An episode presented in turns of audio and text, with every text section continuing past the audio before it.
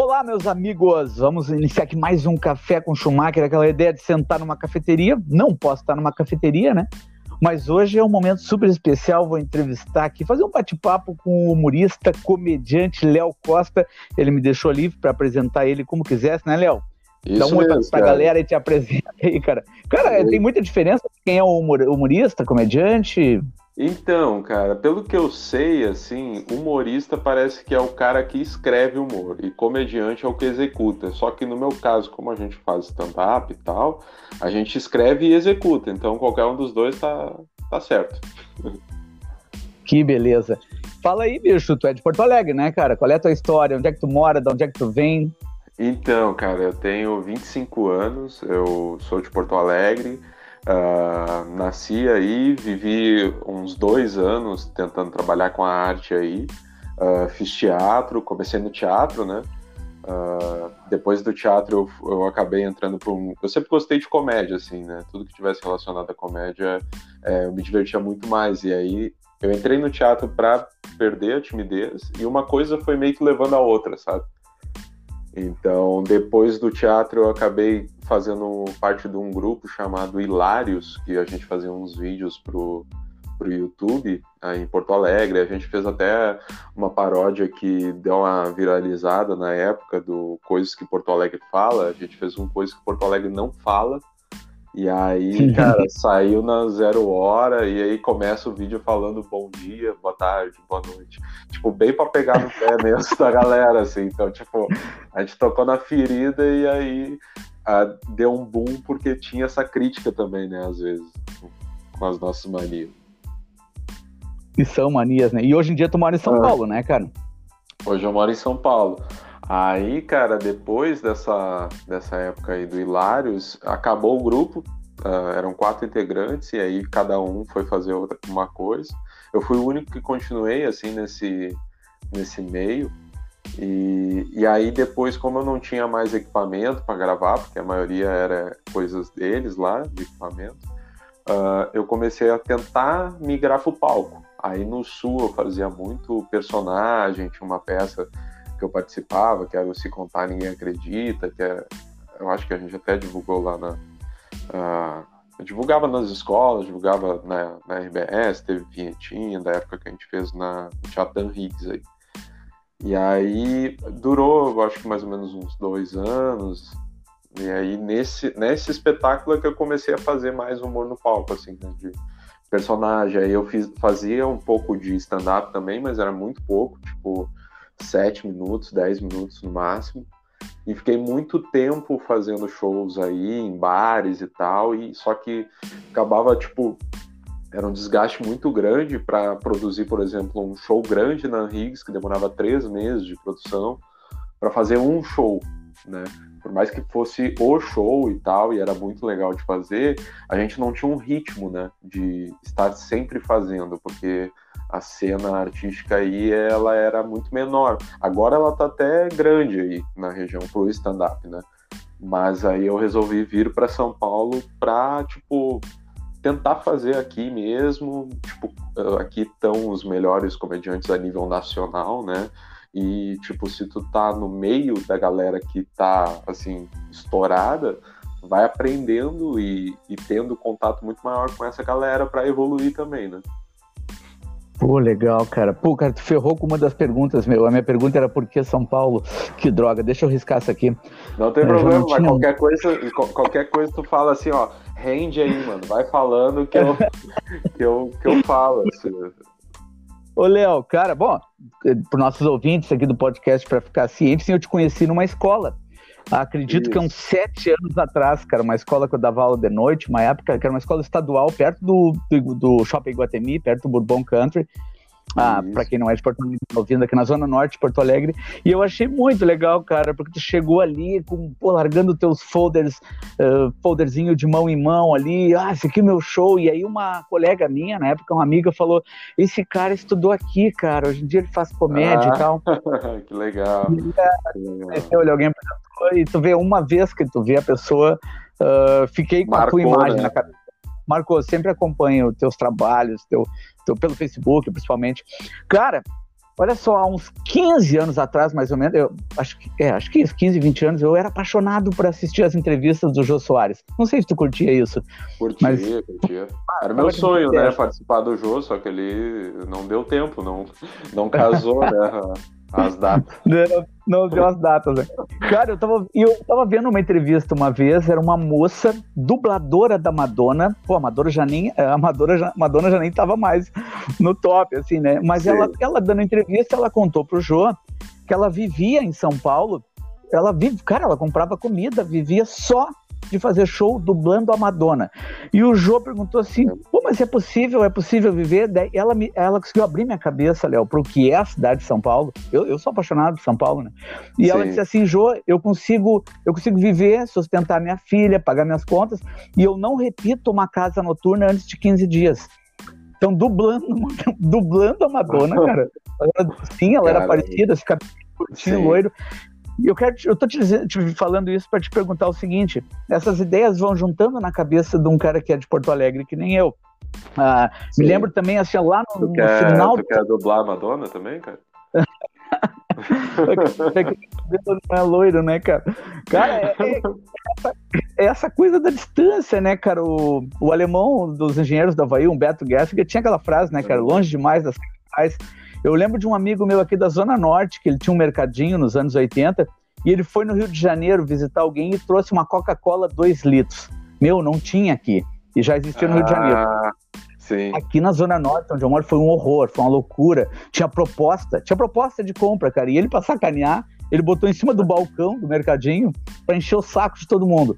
Levou mais uns dois meses, começou a chegar aqui a Coca de 2 litros, tá? Por que, que eu tô te contando isso? As coisas demoram a chegar aqui. Cara, São Sim. Paulo é isso, é, isso, é isso tudo mesmo? É isso tudo? Cara, assim, é, tem muito mercado. Assim, qualquer coisa que o cara vier assim disposto a trabalhar, tu vai ter para quem vender ou para quem uh, compre o teu serviço de alguma maneira, porque assim o mercado é muito grande para tudo, né? Tem muita gente aqui. Então isso facilita com que as pessoas consigam viver mais, né, de, de talvez da arte, porque tem um fluxo maior, tem uma cultura maior também de tipo a galera ir prestigiar nos bares, no, no, nos teatros, que era uma coisa que eu sofria muito aí no sul, né? Que tipo assim, a galera vai para ver quem é de fora e que já tá estourado. Senão não sai de casa, tá ligado? É, eu acho que existe um existe meio que um talvez um receio de tipo ah não sei se isso é bom sabe? E aqui como eles estão acostumados a ver tantos eles tipo uh, se dão uh, a oportunidade de assistir pessoas que não são tão conhecidas também e que veem que às vezes tem um trabalho melhor do que de quem não está sendo tão reconhecido ainda. E ver que é só uma questão de, de tempo mesmo para a pessoa conseguir mostrar o trabalho dela para um público maior, né? E, Caraca. Às vezes as pessoas se identificam mais, assim, talvez com. Então, tipo, uh, por mais que eu seja um cara que não sou conhecido, tem algumas pessoas que já viram meu show, que, tipo, quando eu tô divulgando algum outro show, já comenta disso, ou viu algum vídeo que eu fiz na internet de stand-up, né? Que, tipo assim, nos comments daqui, o engajamento depois na pesquisa, por exemplo, no YouTube, é muito maior. Então, a chance de viralizar um vídeo fazendo um show, por exemplo, no Clube do Minhoque, que hoje é, é o lugar mais hype, assim, né? O comedy mais legal, assim, que tem no Brasil e é referência e tal. E aí, se tu faz um vídeo lá, tu já tem meio que um aval mostrando que, que o teu trabalho tem qualidade, entende? Bah, que legal, que demais. Ah, eu tava lembrando, cara, tem um, tem um cara da Rádio Atlântida aqui de Porto Alegre, que eu já fiz uns trabalhos para ele. Sempre, meu camarada, sempre me comunicando com ele, que é o Lelê, o Lelê Bortolassi. Hum. E o Lelê, antes de ser, antes de trabalhar em rádio, ele me contou uma vez que ele trabalhou muitos anos como produtor de banda. E ele teve uma vez que se mudar para São Paulo, cara, com a banda Cachorro Grande, para estourar mesmo. Ele me contou a história, a história é impressionante. Ele falou, cara, ele falou assim, não teve outra saída. Ele falou que eles alugaram um apartamento e, cara, disse que era um aperto de grana, assim, ninguém tinha dinheiro dos caras. E era revezamento para dormir no sofá, dormir no chão, tipo fazer um sorteio, sabe? Sim. Porque o apartamento era micro apartamento, né? E ele, e ele morava sim, com, a, com, a, banda toda para estourar uma música que estourou. E, bom, todo mundo sabe a história do Cachorro Grande deu certo. Aliás, acho que esses caras moram até hoje aí. Cara, me diz uma coisa, uma piada que cola aqui no Sul, Léo. ela faz sucesso aí em São Paulo? Porque tem o, tem o choquezinho da gíria, da, de algumas coisas que a gente fala. É. Cara, assim, eu acho que tu pode adaptar muita coisa. Eu tive que adaptar, né? O meu material, quando eu fazia aí, eu tinha, sei lá, 7, 10 minutos de stand-up e vim pra cá. Assim, apostei tudo também, fui, a gente veio morar em República, eu vim com a minha namorada ainda, e ela é cantora. Então, assim, a gente não tinha, não conhecia ninguém aqui direito, praticamente. Eu conhecia, sei lá, o Nando Viana, que é aí do Sul, uhum. conhecia muito distante de um show ou outro que eu, que eu, que eu vi ele e que fiz com ele e tal, aí do Sul. E aí, tipo, eu sabia que eles hospedavam comediantes do Brasil todo lá na casa deles. E aí eu pedi para ficar uma semana para tipo, dar tempo de eu achar um lugar para ficar. E ele, tipo, me abriu as portas e, cara, foi assim, foi graças a isso que eu consegui achar um lugar para ficar aqui e, e desenrolando a, a, minha vida aqui, né? Mas eu, eu mudei para uma república também, morei, cheguei a morar em apartamento, tipo, com sete pessoas e um cachorro boxer gigante e, tipo assim, o único momento de privacidade que a gente tinha era no nosso quarto, tá ligado? Então é, a gente teve que abrir mão do conforto para correr atrás do, do, da oportunidade mesmo, do sonho que a gente queria e tal. Caramba, como é mas, difícil. Né? É, mas faz parte, eu estava disposto a passar isso, então, tipo, tranquilo. Né? Enquanto durou, em alguns momentos foi, foi difícil, mas, cara, a gente vai vendo que hoje Hoje eu, eu alugo um apartamento só meu e da minha namorada, a gente vive fazendo show. Então, tipo, é uma questão de tempo mesmo. E aos poucos a gente vai conquistando e vai subindo os degraus, assim, né? Do que, que a gente legal. quer pra gente. Tá quanto, já Mas tá aí, tempo sobre, aí, sobre o material. Eu tô há três anos. Três anos. Três anos, é. Três anos e pouquinho, três anos e meio. Eu mudei em 2017, é, final de, de março. Aí eu fiquei uma semana lá na casa do pessoal. Mas aí sobre o, a questão do texto, uh, meu primeiro show aqui era com o comediante do Marcelo Marrom. Uhum. Era uma noite de open mic. E eu já tinha feito dois shows com o Marrom aí, levando ele aí em teatro, na Higgs, e foi sucesso, estouro. E tinha uma imagem super boa uh, minha e tudo mais. E aí, nessa noite de comediantes iniciantes, que eu queria mostrar trabalho, queria fazer qualquer show mesmo, e conhecendo o pessoal da cena. E, e aí ele me chamou de primeira, né? Ele abriu ali o show e tal, ele é o mestre cerimônias, é o cara que vai, vai entre um comediante e outro. E ele me chamou, pô, esse cara aqui que manda muito bem, é, Léo e Plinsky, vem pra cá. Ainda eu usava Léo e Plinsky. Aí depois daquela noite, foi tão ruim o show que eu mudei pra Léo Costa pra ninguém mais me achar como Léo. Boa, boa, boa. E, a, e cara, não, é, não funcionou quase nada. Eu pensei, caramba, mano, eu vendi o meu carro, que era a única coisa que eu tinha, para vir para cá e aqui eu vou ser um merda. Ninguém, nossa, tipo assim, apostei tudo. Mas isso foi a, o primeiro baque, né? Aquele primeiro tapa na cara que a, que a vida te dá, né? E que a cidade dá também para quem é de fora. E aí, aos poucos, foi questão mesmo de evoluir material, ir fazendo, ir adaptando, descobrir que muitas coisas que se fala aí não se fala aqui, então não faz sentido, não tá no cotidiano geral, mas tem muita coisa que eu consigo contar aqui e que eu consigo contar aí tranquilamente. A maioria do meu material dá para contar em qualquer lugar. Que é a mesma né? linguagem. São coisas é, porque são coisas mais pessoais, assim, da minha, da minha vida, da minha namorada, da minha mãe, uh, de mim, né? Enfim, das coisas que eu já fiz, que são mais universais. E tem alguma, alguns textos que eu conto que só dá para fazer aqui, por exemplo, né? Porque como eu faço muito show aqui, eu tenho algumas coisas que, que são daqui que eu não consigo fazer nem no interior de São Paulo mesmo, que já não funciona. Por né? exemplo, fazendo piadinha com Dória, né? Eu vi um videozinho ali, muito legal. ah, eu fiz, é. A não ser no contexto. Cara, eu fiquei tão indignado com aquilo que eu pensei, putz, eu tenho que fazer um vídeo criticando isso de alguma maneira, tá ligado? Aí ficou bem e legal. Aí... E ficou no time, né? Porque aconteceu um negócio num dia, no dia seguinte eu tinha que estar com o vídeo no ar. E aí deu, deu, deu bem legal.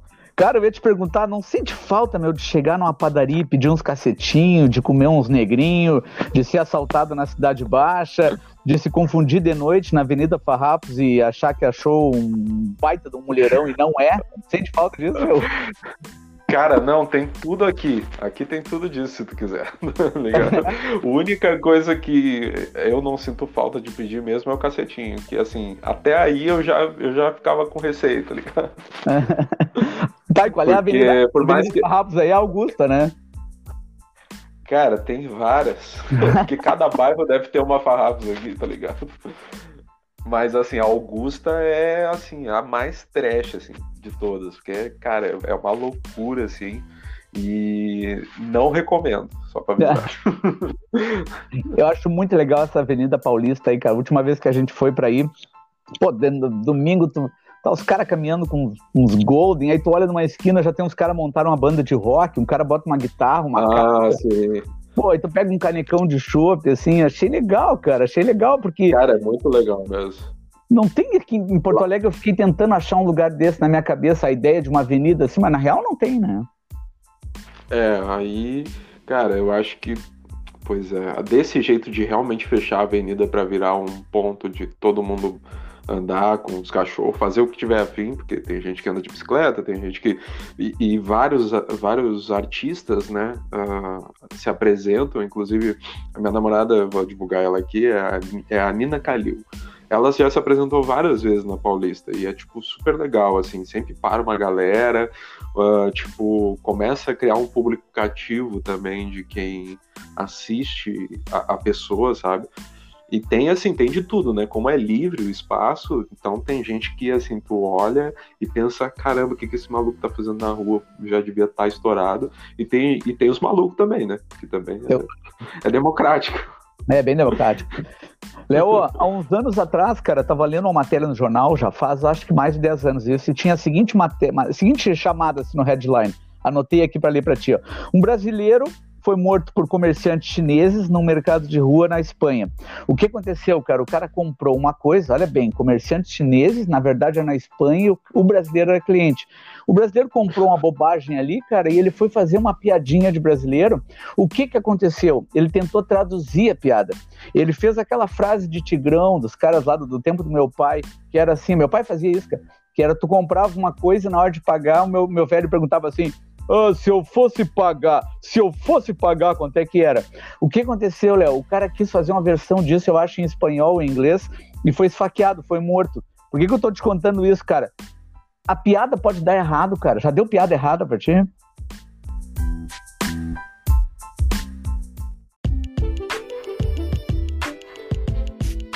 foi traduzir a piada, cara, eu fiquei pensando como os caras entenderam a tradução, entendeu? Pois Eles é, devem ter entendido assim, pô, o cara não vai pagar. Mataram o cara, esfaquearam o cara. Eu, cara, eu... O, cara o, cara, só era um tiozão que gostava de fazer umas piadas de tiozão e morreu avulso, assim. Por não, piada não, né? Cara, já teve a piada pra ti que deu errado na tua vida? Não vamos pensar só no palco. Tu tentou ser engraçado uma vez e não deu? Ah, cara, eu acho que várias já. várias. Eu acho que a, a minha carreira é feita disso, inclusive. eu já fiz um. É que assim, às vezes a gente faz uns shows meio, meio tipo corporativo, assim, que são lugares onde, assim, cara, a galera não tá afim de te ver, sabe? A galera tá afim de beber, fazer festa do. Se é festa da empresa. Então, assim, e o chefe então, contratou, né? É, o chefe contratou. Tipo assim, ah, a gente põe a gente no meio de uma banda que a galera já tava dançando, aí tem que parar de dançar para ouvir o stand-up, que já corta total o clima da galera. Então, assim, é muito difícil de colocar stand-up numa festa e dar certo, sabe? Porque a galera tá lá por outro motivo. Então, cara, teve vários, teve muita coisa que eu, que eu fiz aí. Inclusive, acho que no início da, da minha carreira que eu comecei a fazer show, tentei começar a fazer show para palco, assim, eu participei de um concurso aí do, do Pretinho Básico, que era Sim. Uh, o novo PB, alguma coisa assim. E aí eu fiz uma audição, só que na época eu não tinha nenhum time de palco, assim, sabe? Então eu ficava afoito tentando contar a piada e atropelava, falava muito rápido por causa do nervosismo, porque por mais que. e cara, foi assim vergonha alheia. E eu já. e, é, tipo, e, e, e, o mais engraçado é que eu tava tão por, oh, eu, idealista, assim, que, nossa, eu vou correr atrás do meu sonho. Naquela época eu trabalhava numa, numa empresa de eletrodomésticos, não vou fazer propaganda aqui, mas vem ser feliz. Ai. eu tava de saco cheio e falei, eu vi que eu passei por uma, uma seletiva, uma pré-seletiva, e eu falei, quer saber? Não quero mais trabalhar aqui. Pedi as contas. Pedi demissão. Pedi demissão para participar do concurso, porque eu achei que eu, eu tava tão confiante comigo mesmo que eu achei que aquilo era um sinal de Deus. Não, agora, agora eu vou estourar. É isso que eu precisava. E aí eu Basta, fiz a seletiva, não cheguei nem na final do bagulho. Perdi o emprego. Putz. Puta, perdeu o emprego, que merda, né, cara? Nossa. Pô, cara, me diz uma coisa, vou te fazer uma pergunta, não vai pensar assim que, pô, hoje em dia não dá pro cara falar nada, né, cara? A gente fala alguma coisa, as pessoas pensam que é machismo. Mas eu, eu, eu lembro assim, se eu pegar a história dos caras engraçados na minha família, eram sempre homens, cara. Eram sempre homens. Eu não lembro de eu ter uma tia engraçada. Eu me lembro, assim, um churrasco de família. Sempre os caras que eram dos meus ídolos. Eu sempre tinha um tio que era aquele cara no meio do churrasco, aquela barricona, ele vinha fazer piada ou fazer dancinha. Oh, oh, oh, e aí todo mundo ria, eu morria de rir. Eu tinha uns tios que, uns que imitavam o Scooby-Doo, sei lá, eu achava os caras o máximo, cara. Mas as Sim. minhas tias, no geral, tinha aquela coisa da mulher, assim, ela, ela, ela tem aquele olhar periférico, ela tá cuidando, ela tá vendo um perigo, ela tá olhando o olhar de alguém, ela tá, ela tá controlando o ambiente, né? Controlando se o marido é, não tá é porque... tomando muito prato. É, eu acho que é isso. Eu acho que tem, tem um pouco disso e tem um pouco também daquela coisa de te, do homem talvez ser meio tá nem aí, sabe? E tal, ainda mais isso antigamente, onde tipo tudo era julgado, né? Imagina uma mulher querendo ser engraçada, contar piada, o que, que a família já falaria, sabe? Então é. eu acho que tem um pouco disso no sentido de hoje é muito mais livre assim nesse ponto, né? As mulheres estão uh, tipo ganhando mais espaço, ganhando mais voz e tal. Tanto é que tem ótimas comediantes mulheres hoje em dia, porque se abriu um pouco esse tá, tá se perdendo um pouco esse tabu, assim, de mulher não, não, não, não é engraçada, o homem é que tem que ser engraçado, enfim, né? Tipo, uh, eu acho que a comédia, ela é democrática no geral mesmo, assim. Então, Aí em São Paulo tem mulheres de comédia? Aí em São Paulo tem? Tem, tem? tem um festival só de comediantes mulheres aqui, com mais de 100 comediantes. Que é o Demais, Mamacitas. Cara. Mamacitas, se procurarem. Mamacitas. É, uma vez por ano elas pegam o, dois comedies, dois ou três comedies, e fazem um festival só com comediante mulher do Brasil inteiro. Então, comediantes aí do Sul, comediante de toda parte do Brasil, daqui de São Paulo também. E, cara, tem assim, agora tem muitos estilos, sabe? Tem muita gente boa começando. Tem uma comediante que é, é ela é namorada de outro comediante e ela é alemã e, e fala dessa coisa do porquê, eh, como que o brasileiro vê o alemão. E o show ah, dela. Ah, eu já vi um vídeo, cara. Eu já vi é um vídeo. Muito boa. Ela é muito boa e faz stand-up. Aí tem a, a Jinjin também, que, uh, que é chinesa e é jornalista e aqui no, e, e faz stand-up aqui no, no Brasil, já fez até participação no, no The Noite lá.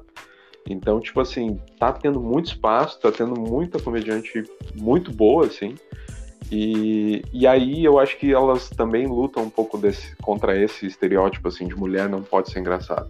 Porque às vezes, cara, a gente vê um show onde tem um elenco com, sei lá, cinco, seis pessoas e um cara vai e depois vai a mina e destrói e mostra que não tem nada a ver uma coisa com a outra, sabe? Sim. Então tá tendo muita, muitas falando para muitos públicos também, sabe? Tem comédia de nicho, né? Que é, tem comédia dos, dos professores, tem o cara que faz stand-up só sobre pessoa do interior. Então, o mercado da comédia está tão grande atualmente que agora está começando a sendo explorar explorar nichos uh, no geral, assim, sabe? É, isso tem aparecido aqui. A gente tem dois aqui fazendo bastante sucesso em rede social, que um, ele pega aquela coisa do italiano, que até é o Badin, que é aqui do sul, uhum. e, e, é muito legal, cara, o cara faz muito vídeo. Tem um outro agora que é um alemãozinho, que eu sigo ele no Instagram, e é muito legal os vídeos. Ele pega a coisa do sotaque de alemão, sabe, chamando uhum. os outros de... E, e, e tem o som, assim, muito legal, o cara pegou o jeito de falar. E aí não tem, cara, tu fica ouvindo esses caras, aí tu vai dar uma banda na Serra Gaúcha aqui, tu ouve alguém falar, tu lembra na hora, né? Vem aquele registro sim, na cabeça. Sim, sim, cara. tem aquela identificação na hora, assim.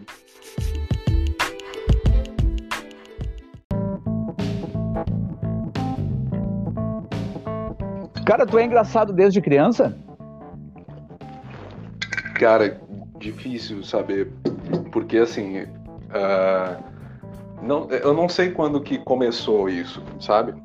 É uma coisa que talvez tenha um pouco dessa coisa de quando eu, quando eu era mais novo, eu era tipo o gordinho da galera. Gente boa, sabe? Que não brigava com ninguém e usava, às vezes, até o humor para tipo, rebater bullying, essas coisas assim que, né, tipo, alguém me zoava, eu já tinha sempre alguma coisa para E o humor, ele meio que virou uma arma, assim, né, quando eu era pequeno.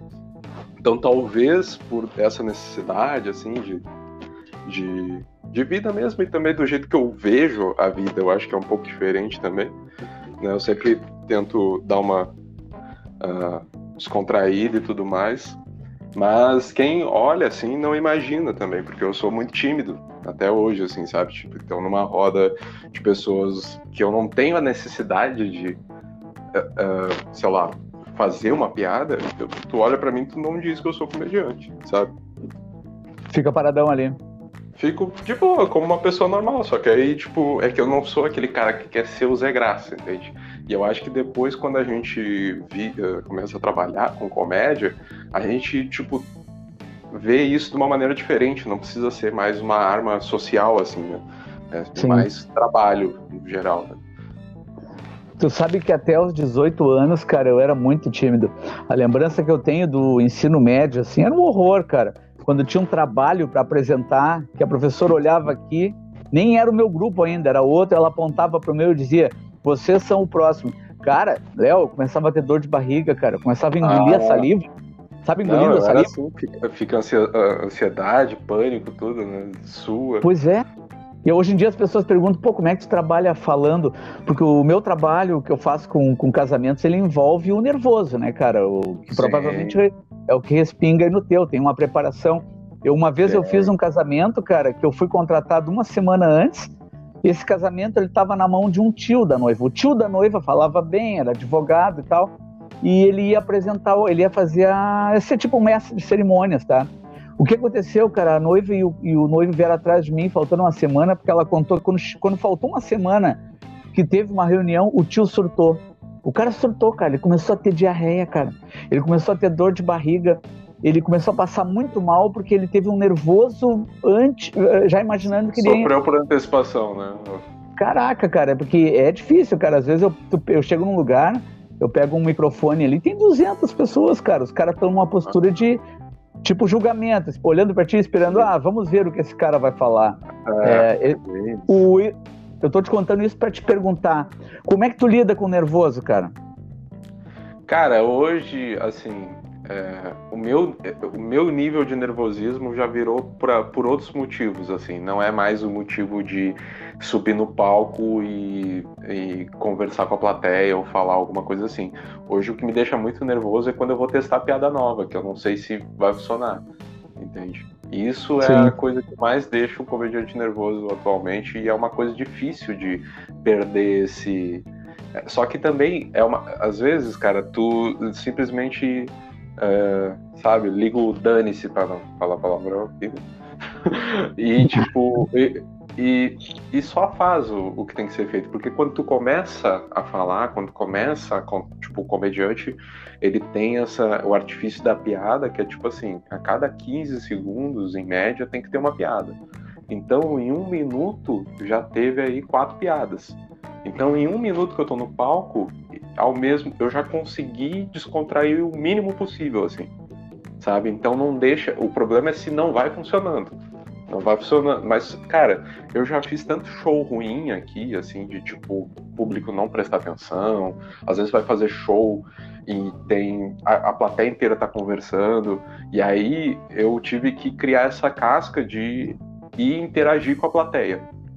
Aí foi uma das coisas que eu mais usei, assim, por um bom tempo como eu sempre abria os shows, eu que produzia os meus shows, então eu quebrava o gelo de um bar conversando pra caramba pra parar pra prestar atenção num cara contando piada no palco, sabe? Então, Sim. isso foi meio que me treinando, né? Então, assim, já teve momentos de tipo eu ficar 15 minutos para conseguir deixar a plateia uh, prestando atenção no show, sabe? Então, isso, cara, demanda uma, uma resistência de estar ali no palco, sabe? De interagir plateia, público por, sabe? Tipo, mesa por mesa. Uma vez eu fiz. Uh, uma vez eu me lembro que eu fiz um show em São Caetano aqui, que é a cidade do lado de São Paulo, no, no ABC, e o bar inteiro não, cara, não calava a boca, tinha metade da plateia tava prestando atenção, querendo ver o show, e a outra metade tava cagando total. e a, não, assim, ah, tô nem aí, tu quer contar tuas piadas? Eu tô tomando minha cerveja aqui, tô falando as minhas piadas aqui na minha mesa e, cara, quem é você, tá ligado? Então, Então eu fui de mesa em mesa e aí teve uma mesa que não, uh, que não deixava o show rolar porque tava conversando muito. E aí eu fui conversar com uma das pessoas, tipo, daí, perguntar, opa, tudo bem? Como é que é o seu nome? Bom, já que, né, o show é aqui, aí eu fico, assim, afinetando o tempo todo, sabe? Uh, zoando a plateia pra, tipo, assim, nem que o cara, nem que eu intimide o cara na piada para ele ficar quieto, sabe? É meio que isso que eu tento fazer com, com, com a interação. Uh, porque, né, porque tem muita gente que pagou o ingresso e quer ver o show. E aí tem. Uh, aí uma dessas pessoas que estava na mesa, assim, eu perguntei, oh, não sei o que, ah, legal, o que, que você faz da vida? Ah, eu sou professora. Eu falei, poxa, então você tá se vingando de mim, né? Porque, assim, você sabe o que, que é ficar 15 minutos falando e ninguém prestando atenção em ti. E tu não tá fazendo. é, exato. E tu ainda tá querendo me quebrar aqui. Aí, tipo, nesse momento que eu conversei com uma por uma e eu consegui fazer com que todo mundo parasse para prestar atenção. E aí os outros comediantes que vieram depois de mim mandaram bem. Porque já tava um clima, sabe? O terreno já tava bom para eles, sabe? E esse é Sim. é meio que o papel do mestre cerimônias, enfim, do, no stand-up também. Né? Tem uma veia da, da comédia, né, cara? Acho que é uma, comédia antiga dos Estados Unidos, mas que é muito forte, que ela tinha a coisa da provocação, né? Que eu achava muito legal. Tem aquele filme, um filme que eu adoro do Jim Carrey, que é O Mundo de Andy. E ah, que ele faz, ele, ele faz uh, o filme é todo baseado num, num comediante americano.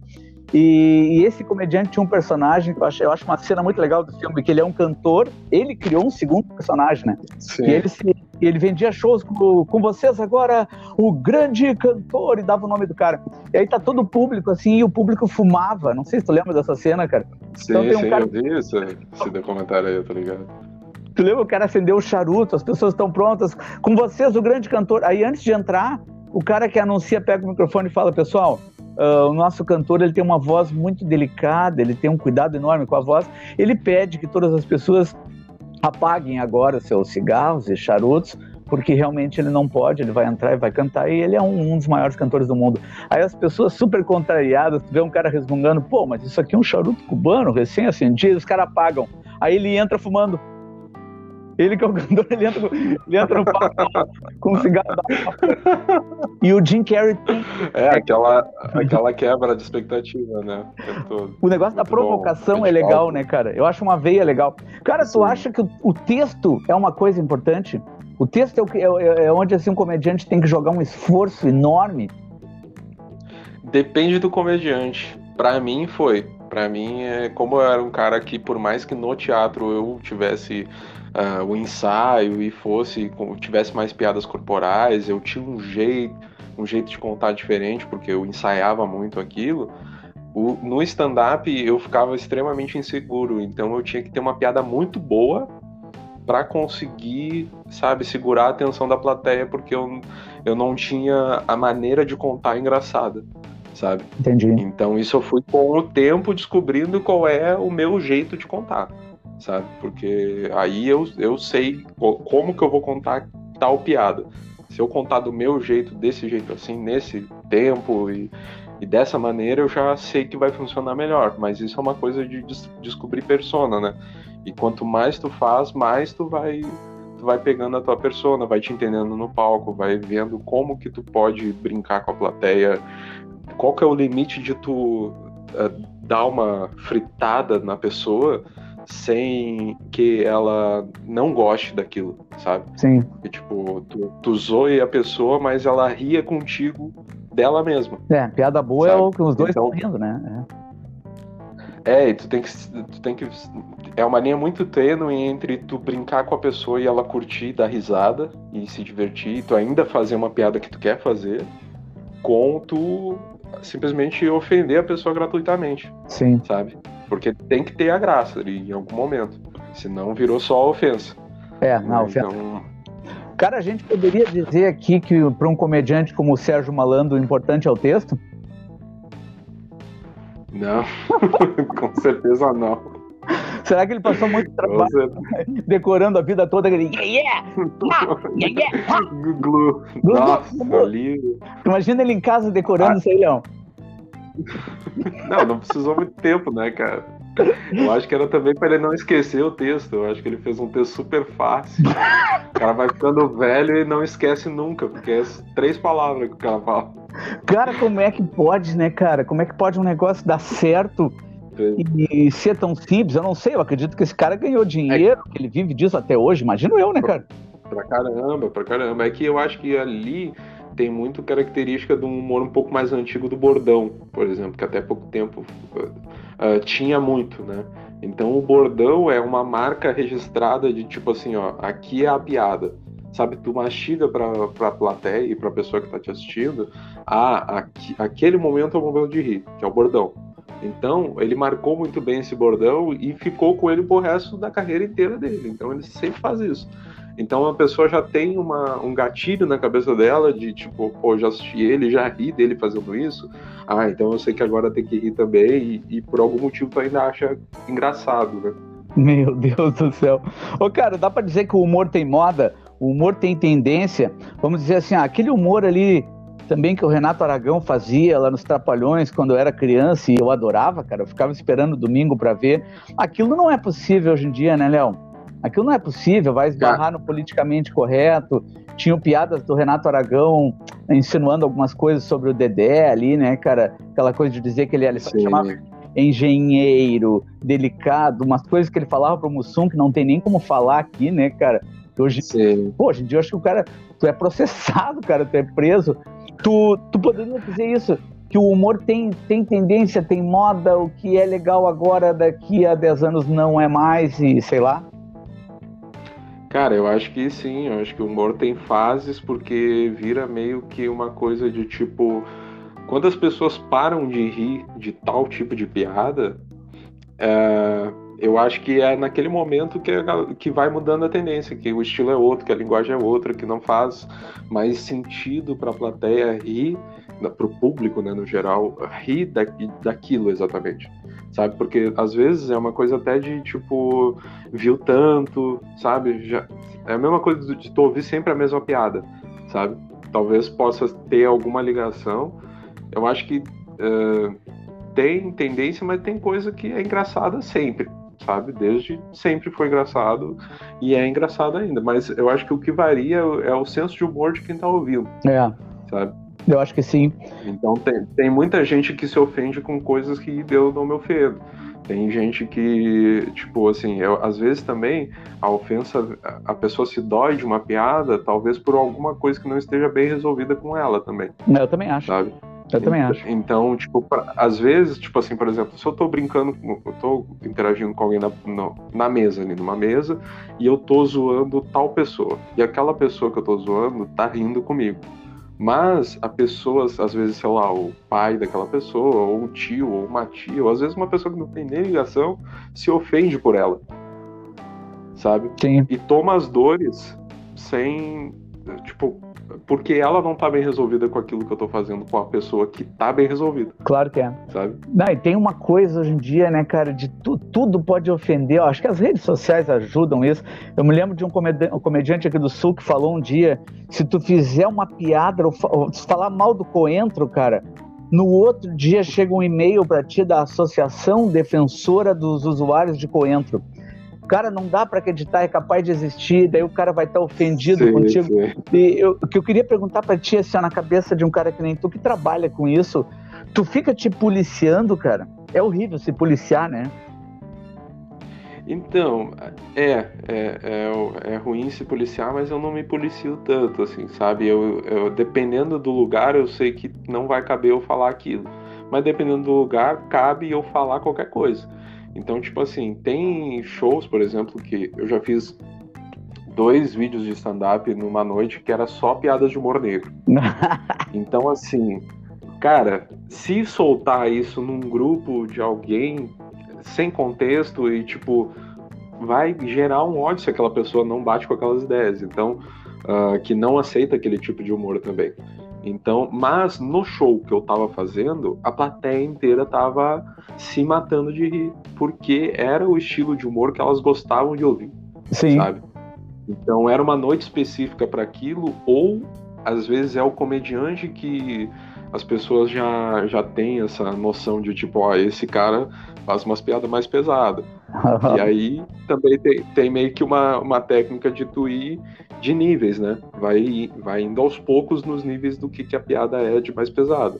para não chegar e chocar de cara e às vezes perder o público, né? Sim. Então tu tem que criar meio que uma cumplicidade ali com a plateia para eles entrarem na tua. Só que na internet, dependendo da visibilidade que o cara tem, ele pode se, se quebrar muito por causa disso.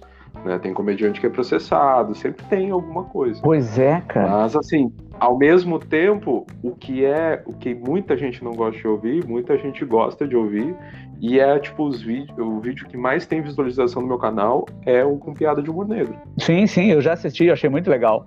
Tem uns que tu, tu, tu, faz a piada e tu mesmo diz, pesada, pesada. Eu achei muito legal aquilo ali, cara. É, que eu sei que eu tô fazendo, tá ligado? Tipo assim, eu, eu, ó, pessoal, vai dar merda isso aqui, vai dar eu merda. sei. Mas é engraçado, né? É engraçado Fala pra, pra nós, sabe? Tipo, então, tipo, é muito aquela coisa de rir do que não pode também. Tem, tem essa coisa que desperta na pessoa a vontade de rir mais ainda. Porque, porque não pode. Meu Deus, olha o que esse cara tá falando. Esse cara é louco. Ô, Léo, isso aí fez surgir. Isso aí, isso aí seria o motivo para ter surgido uma leva de humoristas que praticam aquele tipo auto-bullying Teve uma leva disso, cara. Tu vê os vídeos dos caras, é sempre fazendo, eu fazendo piada em mim mesmo. Você já viu isso aí? Parece que o cara. É... Sim, cara, é criatividade. É, não, isso... processado mesmo.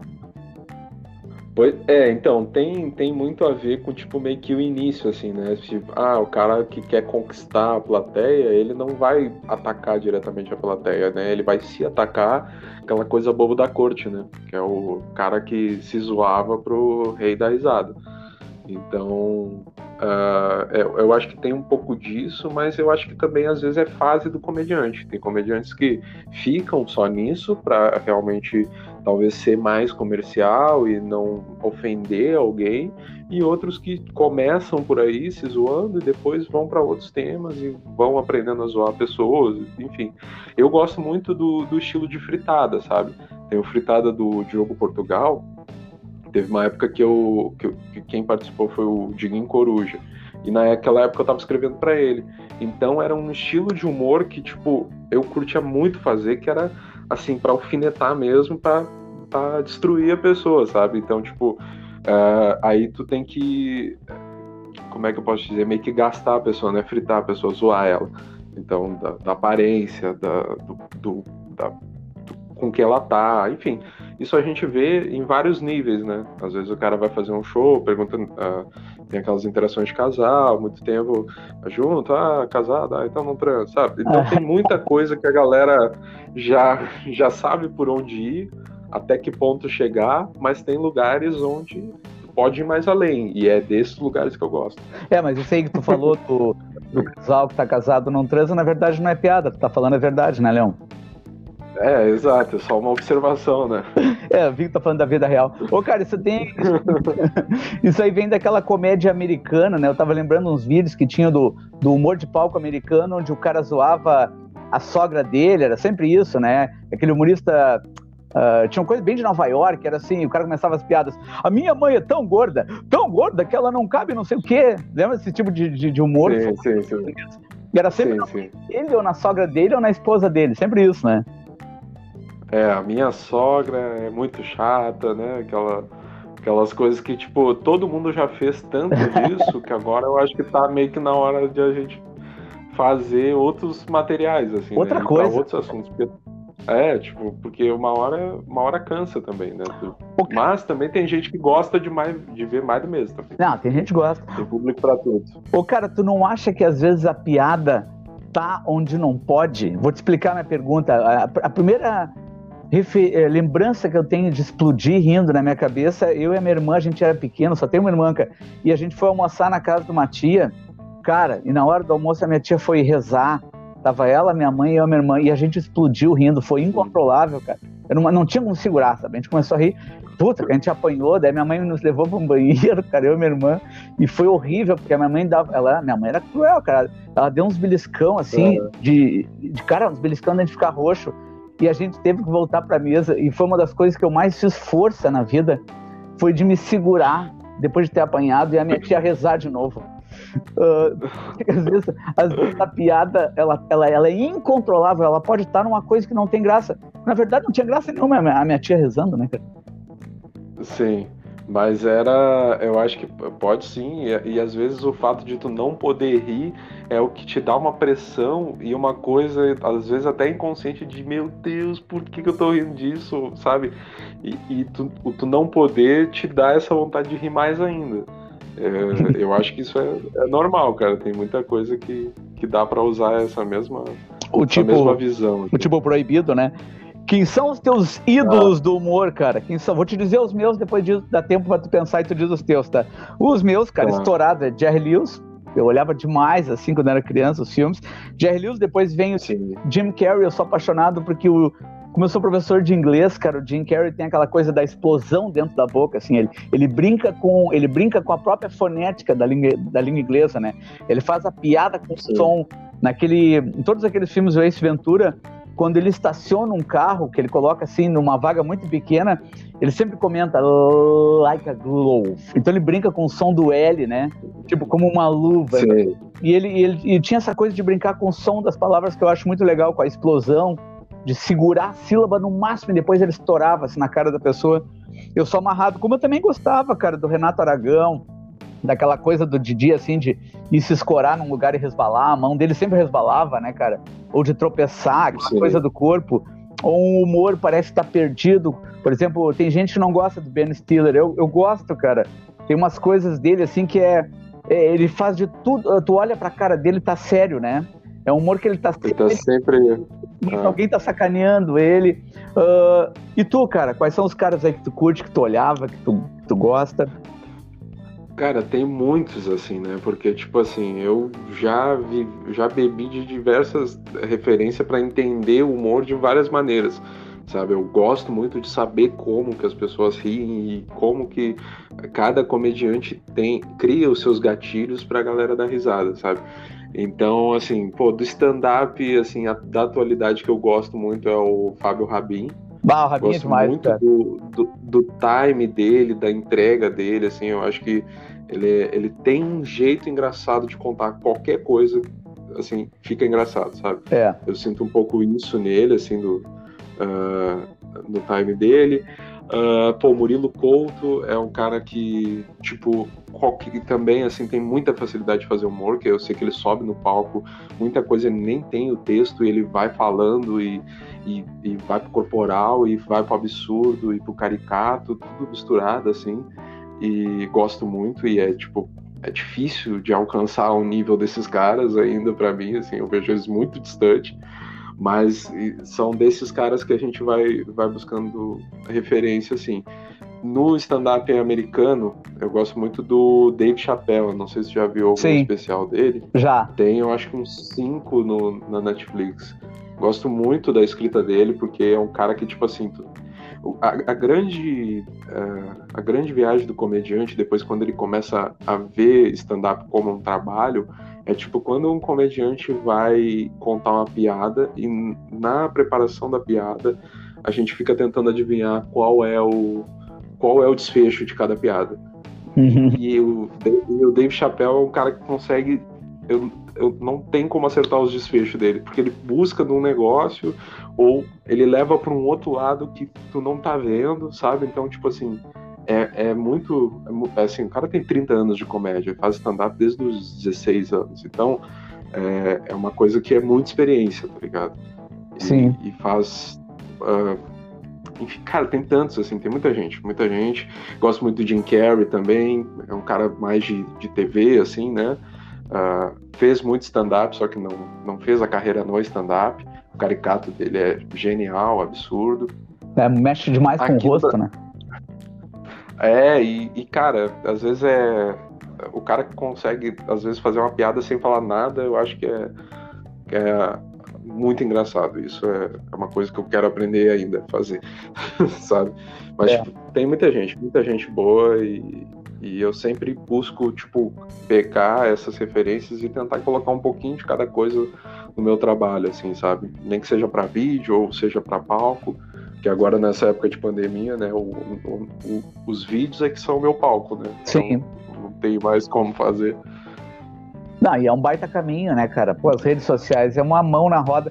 Tu imagina, tu é um cara super jovem, mas imagina tu tentando uh, iniciar tua carreira e fazer tudo que tu tá fazendo, que tu já fez até agora. Tu imagina tu naquela leva lá dos caras 30 anos atrás, né, cara? Ou o cara tava na TV, ah, ou o cara não tava em lugar nenhum, né, cara? E hoje em dia tem. É verdade.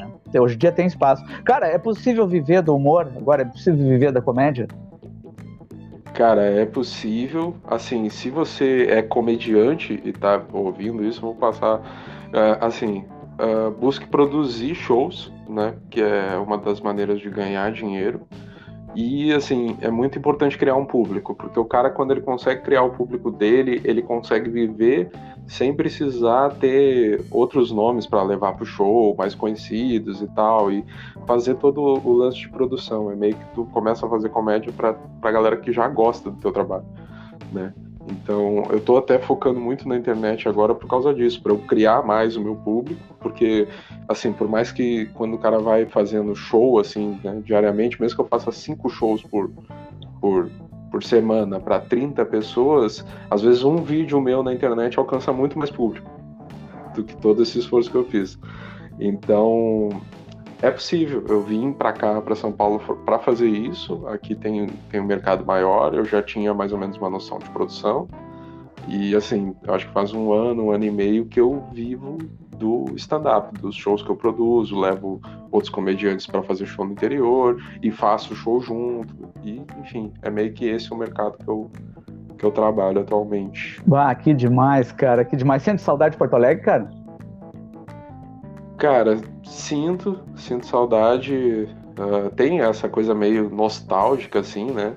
Só que eu sou um cara que gosto muito de viajar, assim, sabe? Então eu, eu não, não me apego tanto, assim. Nem a São Paulo, assim, sabe? Então eu, eu gosto de estar meio que em movimento, conhecendo lugares novos. E, e, esse trabalho possibilita isso, né? E ao mesmo tempo tu faz uma coisa que tu gosta, tu viaja, tu ainda ganha uma grana por aquilo. É, cara, o trabalho dos sonhos. Pô, que legal, mano. Porque eu, eu acho que o pessoal sente tua falta. Que, eu conversei com uma figura na Farrapos que ela tava perguntando por ti até, cara. Ela tinha meio que um gogó meio saltado, assim. E a dois ah, essa aí é... deve estar com saudade mesmo, cara. É. E olha, Tinha um... paguei muita, muita conta das, das pessoas. Pô, demais, cara. Cara, pra gente encerrar, encerrar, o nosso podcast aqui do Café com Schumacher, esse cafezinho, que na verdade eu tô bebendo aqui um Ballantines. Ô, cara, dá os teus contatos aí. Onde é que essa galera te acha? Instagram? Como é que o pessoal vê teus vídeos? Fala aí, meu. Cara, assim, eu tenho focado muito no Instagram, então no Instagram é onde tem mais conteúdo do que qualquer outro lugar. Então, todas as redes sociais é arroba Léo Costa Comediante. No Instagram, tem vídeo no YouTube também, se procurar Léo Costa Comediante. Facebook também, mas Facebook hoje é rede social de tia, né? Então não sei se. Ou de quem tá puto com alguma coisa. Quem quer reclamar vai pro Facebook. Mas assim, se você quer dar risada, vai pro Instagram e me segue lá, arroba Léo Costa Comediante. Pô, cara, eu acho que além de ti, Léo, eu tô achando que eu sou um grande comediante, sabe por quê, cara? Toda vez que eu falo pra minha esposa que eu quero transar, ela olha pra mim e fala assim, ó, está de piada, né? Então comecei a achar. eu tô começando a achar que eu tenho uma veia pro humor, né, cara? Tem um jeito pra piada. Galera! Não, assim. tu sabe o que é isso, né? Tu piada da vida de casado, né, cara? É, sempre... Pra caramba, pra caramba. Sempre falo que é, é, complicado porque eu tenho uma namorada que ela é, ela é espírita, né? E ela é muito ciumenta. Isso é difícil porque ela sente ciúmes de uma galera que eu não tô vendo. então, assim, é difícil a convivência, cara. Imagina ela sentindo ciúme, tu dizendo pra ela, mas amor, eu nem conheço essa figura. Na tá do teu lado aí, Léo. Galera, eu tomei. É encosto. é encosto. Tomei o um cafezinho aqui, bati um papo com o comediante Léo Costa, que é uma cria daqui da Zona Norte de Porto Alegre, está lá em São Paulo e tem muito sucesso e é muito engraçado e vai arrebentar. Valeu, Léo. Obrigado, cara. Cara, muito obrigado. Obrigado pelo convite. Muito legal o papo. Show! E, e sucesso aí no teu projeto. Mano. Valeu, abração. Obrigado. Valeu.